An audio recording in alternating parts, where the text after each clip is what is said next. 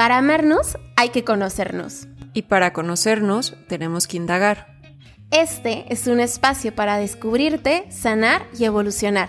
Mi nombre es Giovanna Zorrilla. Y mi nombre es Hannah Andra. Hablemos desde la raíz. Hola, bienvenidos a este nuevo episodio del podcast Desde la Raíz. El día de hoy vamos a tocar un tema muy interesante que son los celos. Sé que es un tema que por ahí les interesa bastante, ya nos lo han pedido muchísimo. Entonces el día de hoy se los venimos a desarrollar en unos ocho puntos que creemos que son súper importantes para que puedan atender este tema. Y bueno, vamos a comenzar. Antes les quería también dar las gracias a las personas que se conectaron a nuestro live. Em, a las personas que nos siguen en redes sociales sabrán que nosotras cada vez que terminamos una temporada de Desde la Raíz, hacemos una noche de trivia en, una, en un live en Instagram. Entonces, si por ahí has escuchado los episodios y todo, puedes meterte a nuestra noche de trivia y ahí vamos a contestar diferentes preguntas y puedes ganarte varios premios. Entonces, para que sepas que existe ese evento cada vez que hay fin de temporada y puedes ir detectando cuando es final de temporada, cuando vamos subiendo una meditación. Entonces, para que tomes eso como tip. Y ahora sí, vamos a saludar a Gio y comenzar con este episodio. Hola, bienvenidos a esta nueva temporada. Esta nueva temporada es muy especial porque se va a relacionar en qué hacer cuando. Y el día de hoy vamos a estar hablando de qué hacer cuando experimento celos. Creo que es un tema que todos en algún punto de nuestra vida lo hemos sentido. De hecho, es natural tener celos de vez en cuando. Ah, quizá para algunos puede llegar incluso a considerarse como una prueba de amor. Sin embargo, cuando estos celos se salen de control, pues pueden arruinar el día a día de una relación e incluso ocasionar una ruptura. Entonces, el día de hoy vamos a darles tips muy, muy concretos para qué hacer cuando experimento celos. Así es. Entonces, a ver, vamos a hablar primero de qué son los celos, que son esta sensación Creo que lo podemos resumir en la palabra inseguridad, esta sensación de inseguridad en una relación que estamos teniendo con otra persona. Y aquí es súper eh, importante, perdón, destacar que no es únicamente con la pareja, sino que puede ser en cualquier tipo de relación. Entonces, cuando sentimos que el vínculo está un poco inestable o está en una situación insegura y nos produce esta sensación de malestar que incluso se puede parecer mucho a la ansiedad, que por aquí ya la hemos platicado.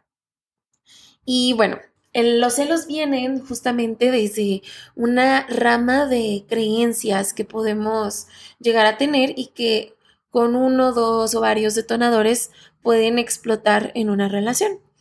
Entonces es muy importante reconocer que los celos vienen de tener alguna creencia disfuncional o incluso una, un bueno, le podemos llamar problema, tal vez podemos tener un problema con nuestra, con la manera en la que estamos percibiendo las relaciones que estamos teniendo y que eso sea lo que a final de cuentas nos esté trayendo este malestar. Entonces, ¿cómo lo podemos detectar? Que constantemente estemos a lo mejor revisando las redes sociales de la pareja, su teléfono, que siempre queremos saber en dónde está, que le pidamos fotos de cada lugar en el que está, que incluso cuando nos manda foto, pues la foto la examinamos a más no poder para saber si, bueno, para ver si encontramos algún tipo de detallito. Mm, podemos también empezar a notar que, que tal vez todo es una señal como de que algo pudiera estarse saliendo de control dentro de la relación.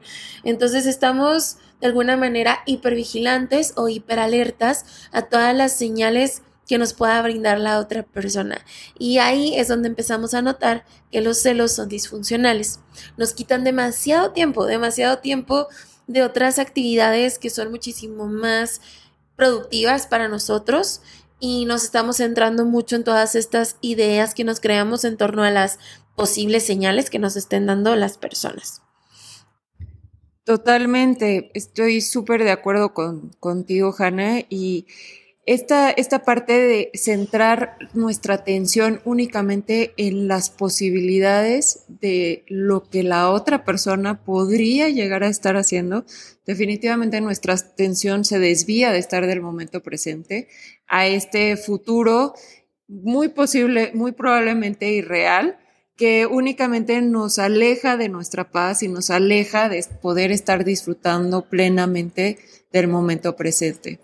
Entonces, bueno, el, como decía Hannah, lo primero, pues es reconocer que, reconocer que tienes un problema, reconocer que tu atención ya se basa en un gran porcentaje del día en estar pensando en esta, en, de esta forma catastrófica de todas las cosas que quizá tu pareja podría llegar a estar haciendo, que finalmente eso produce, eso empiezas a creer que es una amenaza para ti, por lo tanto genera ansiedad. Entonces, definitivamente lo primero, como siempre decimos, es hacer esta pausa para indagar en nosotros mismos qué es lo que está pasando. Si ya está siendo algo disfuncional para nosotros, si ya es algo pues que empieza, eh, empezamos a tener roces con nuestra pareja por, por este tema de los celos. El número dos sería averiguar qué hay detrás de esos celos, porque quizá son problemas de inseguridad, quizá baja autoestima, celos por experiencias malas pasadas, falta de comunicación en la pareja probablemente, miedo al abandono y la soledad. Aquí se relaciona mucho con eh, los episodios pasados, hablábamos del apego inseguro, ¿no? De cómo muchas veces por, porque mamá se fue eh, y nos dejó solos, sentimos este, eh, tuvimos este sentimiento de abandono. Y esto se puede ver reflejado en nuestra adultez. Entonces, también podría ser una de las razones. Quizá también lo vimos por aprendizaje, quizá papá o mamá eran personas muy celosas, muy posesivas, controladoras, y quizá también eh, tuvimos ciertos aprendizajes porque eso vivimos durante mucho tiempo. Entonces sí es importante eh, indagar un poquito con, con esta visión de observador, como de investigador, no de, no de juzgar el por qué me siento como me siento, sino para encontrar ese, para qué quiero indagar en mi pasado y saber de dónde vienen estos celos, para qué quiero evolucionar y ser una mejor versión de mí mismo. Entonces, sí es importante eh, enfocarnos en la causa, pero lo más importante es enfocarnos el para qué quiero cambiar, porque acordémonos que a pesar que sí influye nuestro pasado, en nuestro presente, pues hoy en día no tenemos la misma madurez que teníamos cuando éramos chicos y hoy en día podemos tener la elección de saber que queremos ser unas mejores personas, saber que queremos cambiar ciertos patrones que no nos están ayudando ni favoreciendo en, nuestra relación y también en otras áreas. Así es. Me encanta la manera en la que lo, lo postulas yo, porque Creo que los celos son una gran ventana al autodescubrimiento, a revisar qué es importante para mí, por qué me afecta lo que me afecta, cuáles son esas creencias que subyacen a este malestar tan fuerte que estoy sintiendo. Porque sí, creo que eso es, ese es el mejor regalo que nos podemos dar con cualquier sensación que llegamos a tener displacentera o de malestar. Revisar, ok, ¿con qué se está metiendo de mis creencias, no? Entonces, es muy importante, como dice Gio, buscar cuál es la fuente, desde dónde viene todo esto que estamos sintiendo. Y puede ir desde diferentes eh, partes. Por ejemplo, si te dan celos la relación que está teniendo tu hermana, pues puede ser porque antes compartían mucho tiempo juntas y ahora ya no lo están haciendo y ese tiempo juntas era muy importante para ti. O es porque ver esa relación te hace recordar que tal vez en un tiempo no has tenido una similar y te gustaría tenerlo y ahora es un miedo el que nunca lo llegues a hacer. O tal vez el hecho de que promuevan a alguien en tu trabajo, ¿no? Es algo que te cause celos porque a lo mejor sientes que tú no eres suficiente para ese tipo de puestos al que lo están postulando o tal vez tú llevas mucho tiempo ahí y te molesta el hecho de que estén promoviendo a otras personas cuando tú sigues en el mismo espacio. Entonces es muy importante evaluarlo porque a final de cuentas pues es, es válido, el sentimiento que estás teniendo no lo podemos cambiar y es válido que a lo mejor si es una situación injusta, a lo mejor si es un miedo válido como lo hablábamos con el tema de la hermana, es válido que te sientas triste, pero es muy importante identificarlo porque esa es la única manera en la que lo vamos a canalizar a realmente atenderlo. Y aquí es en donde, bueno, ahorita vamos a hablarte de cómo, cómo podemos comunicar esta parte, ¿no? De lo que es importante para mí y de lo que también me gustaría que, que sucediera más adelante y si pudiéramos llegar a un acuerdo, sabiendo que las personas no se pueden hacer totalmente responsables de lo que estamos sintiendo, pero definitivamente es algo que se puede conversar y que incluso el puro hecho de sacarlo ya es algo que nos ayuda mucho. Sí, y qué bueno que mencionas otros ejemplos, Hannah, acerca de los celos, porque muchas veces creemos que solo es en pareja y como comentas, no necesariamente, ¿no? Incluso con nuestras amistades, familiares, eh, las personas con las que trabajamos, pues podemos llegar a experimentar los celos, ¿no? Entonces es importante, pues también por qué nos sentimos inseguros de nosotros mismos, por qué quizá tenemos ese miedo a no llegar a ser suficiente, a no considerarnos que estamos a la misma altura que, las otras personas, ¿no? Y, simplemente darle realidad a, a, esos pensamientos sabiendo que no somos perfectos, sabiendo que nosotros tenemos también nuestras cualidades y defectos, así como cualquier otra persona, y poder construir finalmente esta confianza en nosotros mismos. Entonces, ese sería el tercer punto, el poder construir confianza en ti mismo. Y esto se relaciona mucho con, con el autocuidado, con eh, aumentar tu, nivel de autoestima, etcétera, etcétera. Entonces, eh, sí, sí es bien importante, por, e, por, por eso comentábamos anteriormente, pues indagar de dónde vienen esos ceros. Así es. Creo que otra cosa muy importante es que para esta parte de aceptarte a ti es aceptar también con, las, con la otra persona que esto es algo que está sucediendo. Entonces, aquí es en donde entramos con lo de hablarlo. Claro que de inicio puede causarnos muchos nervios o incluso mucho miedo hablar de un tema como los celos, porque luego lo catalogamos luego, luego como esta relación tóxica o esta relación abusiva, pero no necesariamente tiene que ser así si se habla desde un lugar de asimilo lo que me está pasando y esta persona soy yo tomando responsabilidad justamente de los celos que estoy sintiendo. Entonces, aquí lo que vamos a tratar de hacer es platicarlo con esta persona en un espacio en donde puedan hablarlo, porque luego se nos ocurre hablar este tipo de cosas en cada lugar.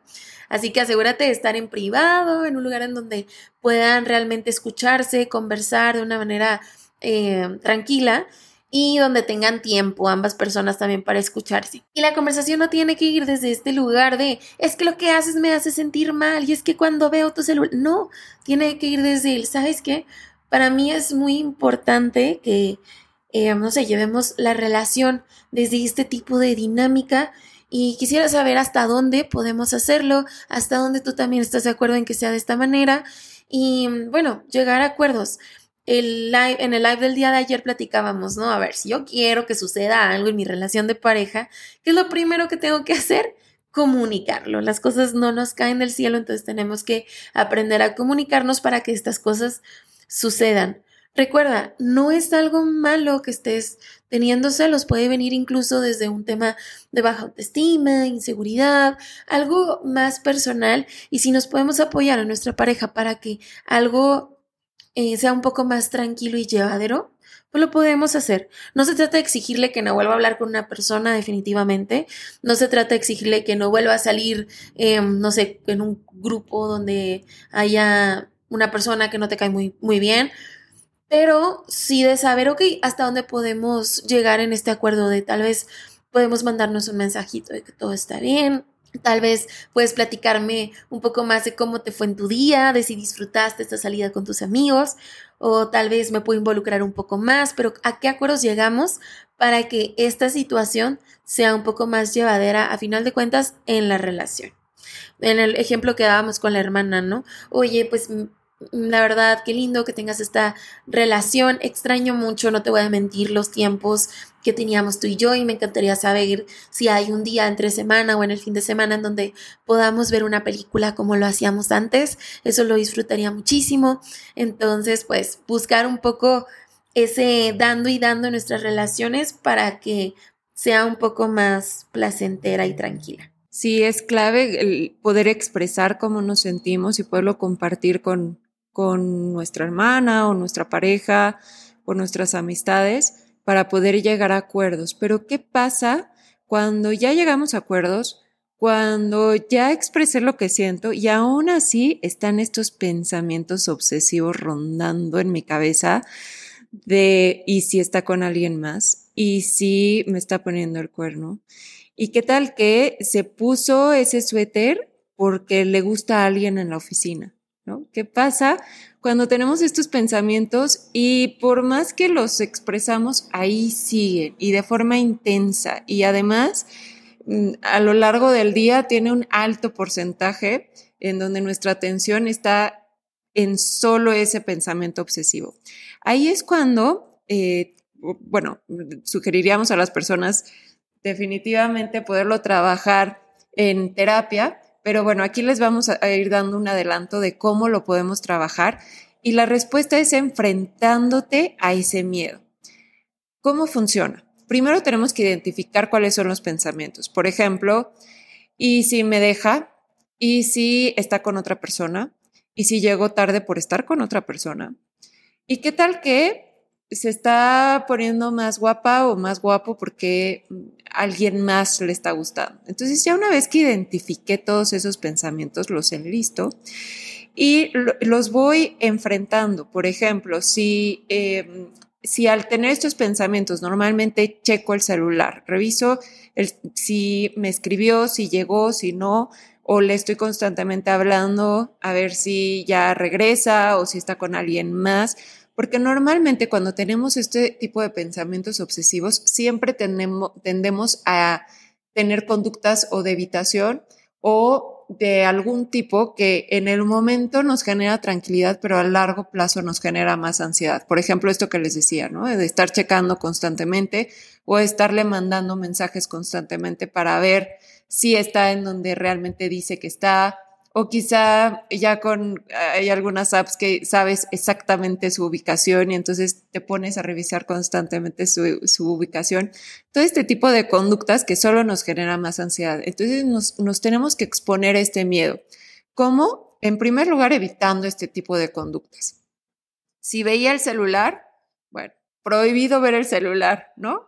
Eh, prohibido mandarle un mensaje en todo el día. Yo sé que va a costar trabajo, pero de esta forma te estás exponiendo a este, a este miedo y estás ganando el, el poder tener esa confianza y darle la oportunidad de poderle demostrar a la otra persona que puedes confiar en, en, ella o en él, ¿no? Eh, hay, otros, hay otras técnicas de exposición que podrían ser por exposición, por imaginación, por ejemplo, imagina que tu pareja de pronto no llega y entonces eh, este, lo encuentras la camisa manchada y luego, ¿no? Esa es otra forma de exponerte ante este miedo. Y finalmente, al, al abandono, imaginarte cómo sería tu vida sin esa persona. Realmente, ¿qué es lo que pasaría contigo si tu pareja no estuviera? Y quizá el simple hecho de, de plantearlo nos genera ansiedad, pero estas son las formas de poder enfrentar este miedo a perderlo o a que esté con alguien más y, y realmente poder trabajar con, ese, con esos pensamientos cuando son muy intensos y muy obsesivos desde raíz. Así es, creo que eso que menciona allí es muy importante porque también nos hace enfrentarnos a una imagen más panorámica de lo que está sucediendo. Em, por ejemplo, cuando nosotros estamos teniendo ese tipo de pensamientos, vas a poder notar que nos centramos como en una partecita de lo global que puede ser la situación, como que nos centramos nada más en ese tipo de pensamientos, en esa persona que no me gusta que esté cerca, en eso que a lo mejor me parece disfuncional y no tal vez en otras señales que tenemos de que las cosas pues no necesariamente son así en su 100%.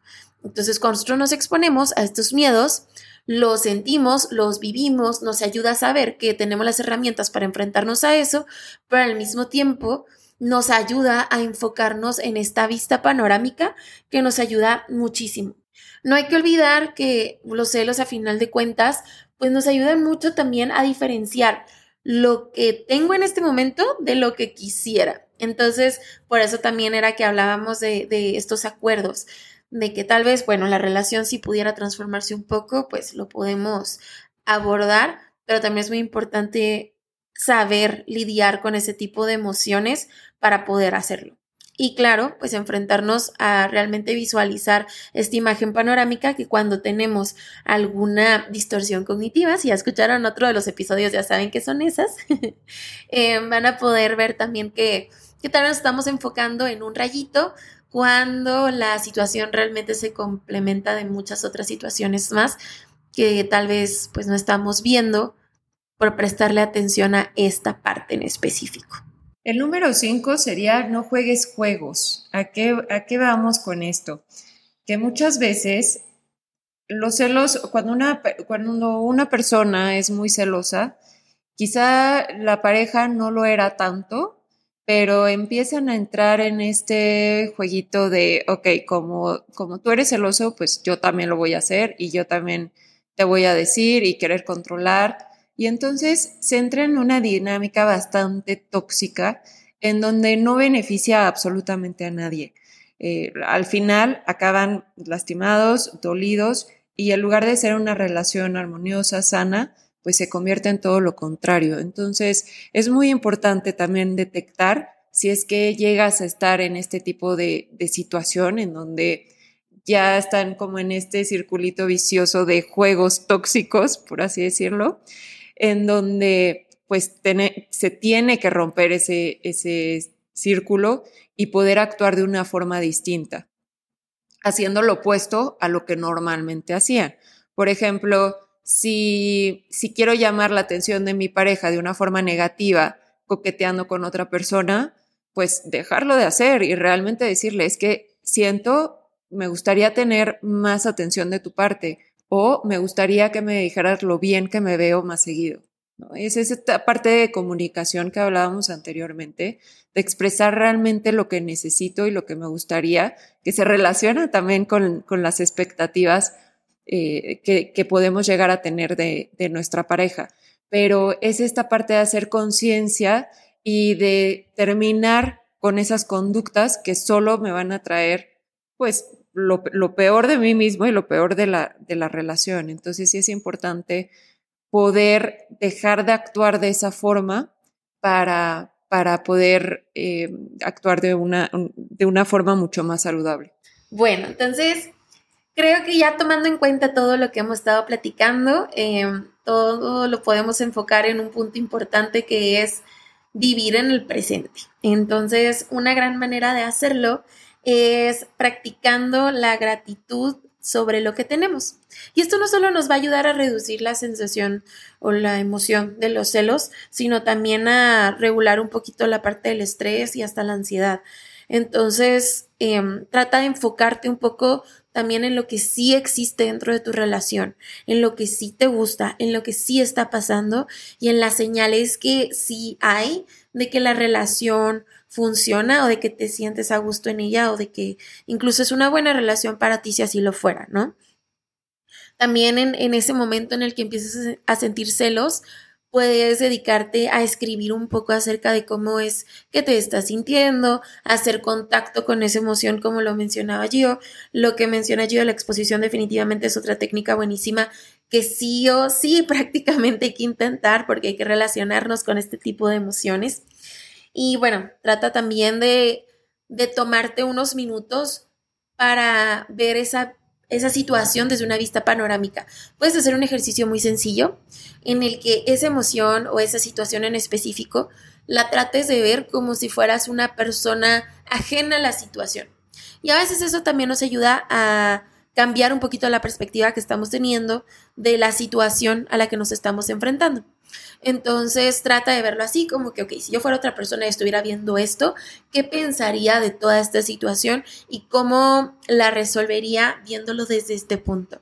Y eso también nos da muchas nuevas ideas de lo que podemos hacer. Entonces, trata de practicar un poco de eso.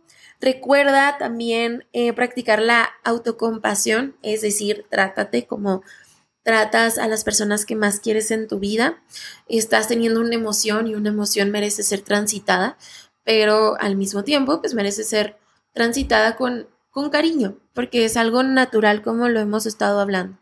Cuando a lo mejor ya pasa a ser algo más disfuncional es cuando empieza a ser mucho más aversivo para ti y para las personas que te rodean, claramente.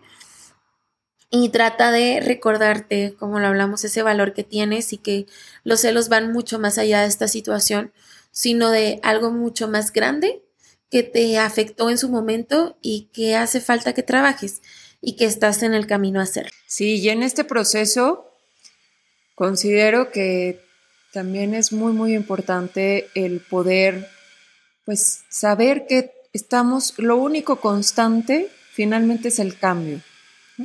Entonces, saber que nada lo tenemos asegurado. Ni una pareja, ni un trabajo, ni las amistades, incluso la familia. No tenemos nada por, por sentado, nada asegurado. Constante, la vida es un constante cambio. Y en el momento que entendemos esto, pues empezamos a confiar en que la vida es así. Y, y, eso nos ayuda a poder también tener este voto de confianza en nuestra pareja.